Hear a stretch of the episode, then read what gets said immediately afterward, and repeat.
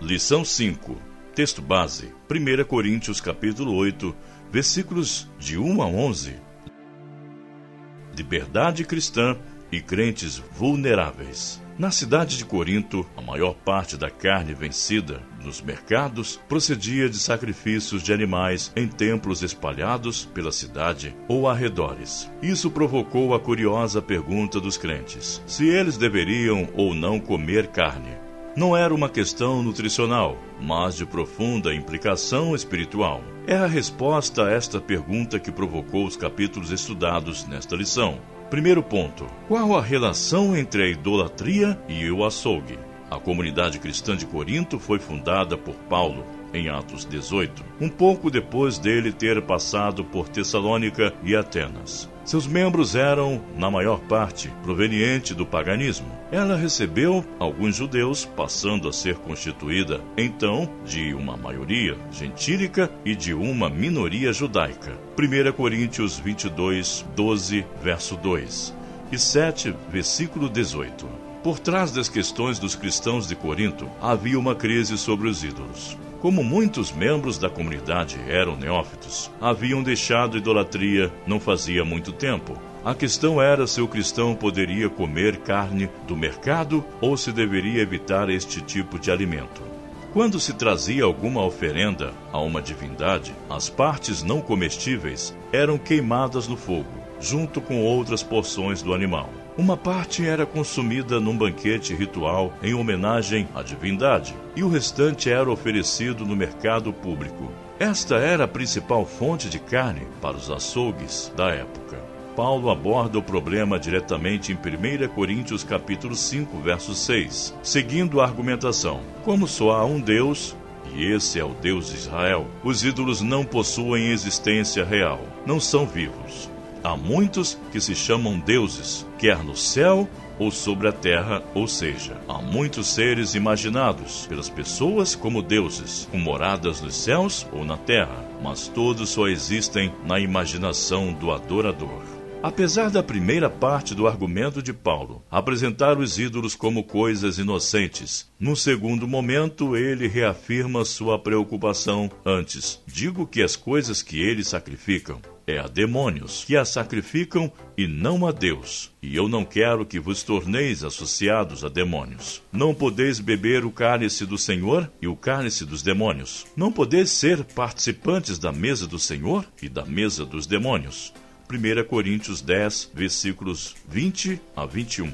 A questão continua sendo comer a carne ou não. Os ídolos continuam sendo nada, mas por trás de cada ídolo, Paulo vê demônios. Deuteronômio 32, verso 17 eram os seres demoníacos que recebiam os cultos prestados aos ídolos. Sendo assim, a idolatria não era simplesmente uma atividade neutra. Os demônios se aproveitavam da inclinação idólatra humana para receber o sacrifício. Logo, não se deve participar da ceia do Senhor e da ceia dos demônios, ou seja, comer da comida de ídolos. Como o mundo pagão estava imerso na idolatria, os não cristãos estão sob o poderio de seres celestiais, demônios. A palavra demônio é raramente usada por Paulo, e além daqui, só voltará a ocorrer em 1 Timóteo capítulo 4, versículo 1 em 1 Timóteo capítulo 4, versículo 1.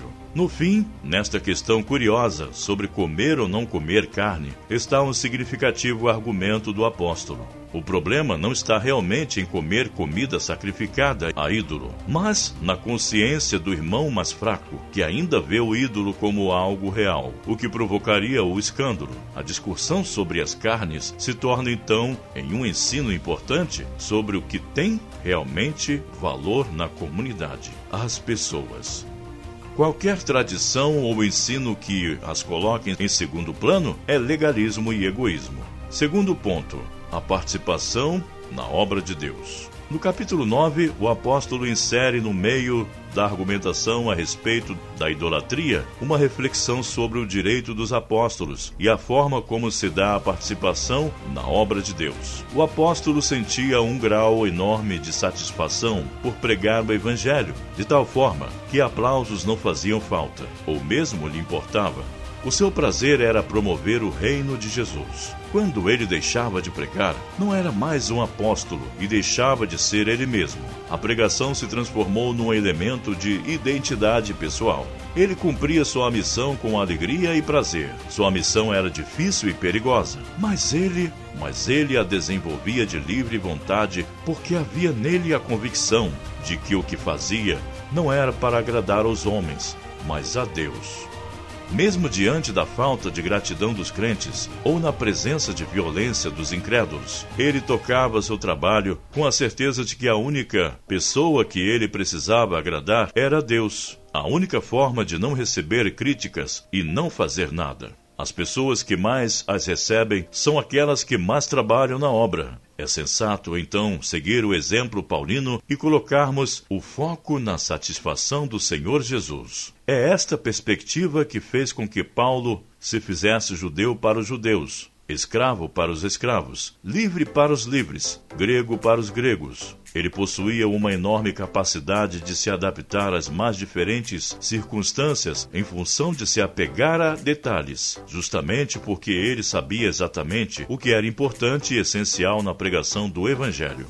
Paulo não escolhia público e com muita frequência o encontramos procurando justamente as pessoas mais difíceis para serem sua audiência. É confortável pregar para um auditório amigo e para pessoas que concordam com tudo que falamos. Mas é muito complicado ministrar para pessoas que não querem ouvir o que precisamos falar. Entendamos que evangelizar no interior da igreja é fácil. Difícil mesmo é abrir a boca no lugar cheio de pessoas adversas. Essas pessoas que não gostam da igreja ou na mensagem do reino são justamente aquelas que se tornaram o alvo da carreira do apóstolo Paulo.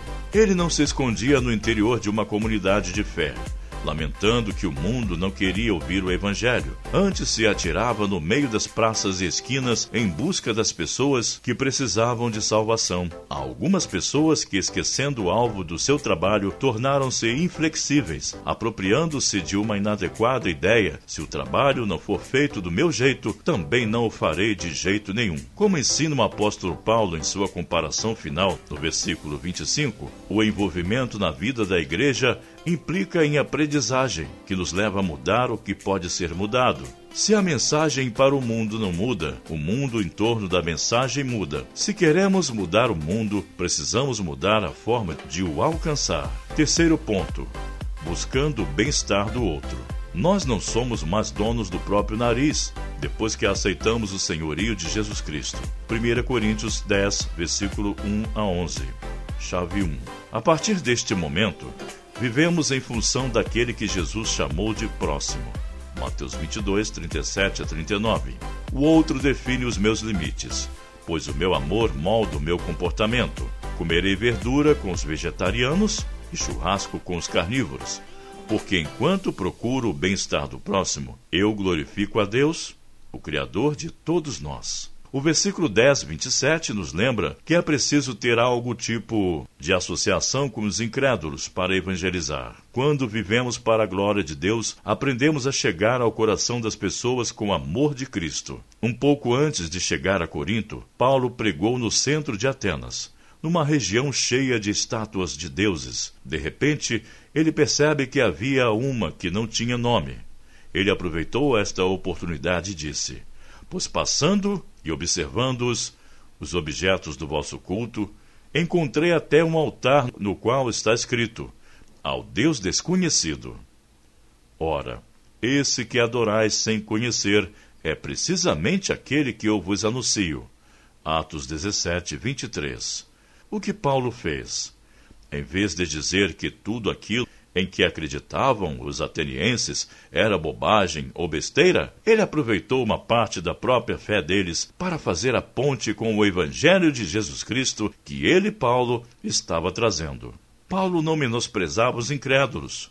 Ele os amou profundamente e pensava o tempo todo numa forma de alcançá-los com o Evangelho. Ele pregava o preço que fosse para salvar uma vida mesmo que para isso tivesse que engolir sapos e deixar seus direitos de lado. O outro vinha sempre em primeiro lugar. Conclusão: O princípio que guiará cada decisão do cristão é o amor. Uma pessoa que ama a Deus e ao próximo com a si mesmo, conseguirá encontrar maneiras apropriadas de responder a todas as questões de conduta moral. Nos tempos de Paulo, os pagãos tinham muitos deuses falsos, mas os cristãos sabiam que havia somente um Deus, o Criador de todas as coisas, as que a sustentava até então. Ele era o Senhor de suas vidas e amava profundamente o mundo. Em função desse amor, os crentes entendiam que podiam realmente todas as coisas, mas nem todas eram convenientes. Para pensar e agir. Você já parou para pensar que a polêmica da carne na igreja de Corinto se reproduz na atualidade todas as vezes que surge a questão de até onde é possível participar da sociedade secular?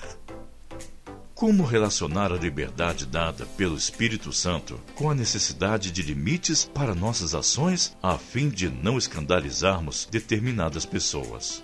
É possível amar quem não gosta de nós? Deus te abençoe e bom estudo. Leitura diária. Segunda-feira. 1 Coríntios capítulo 7, versículos de 1 a 7. Terça.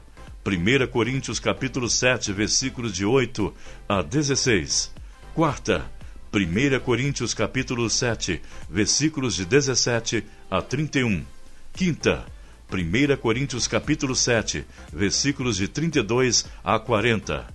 Sexta, Gênesis capítulo 2, versículos de 18 a 25. Sábado, Hebreus capítulo 13, versos de 1 a 6. Domingo, Mateus capítulo 19, versículos de 1 a 12.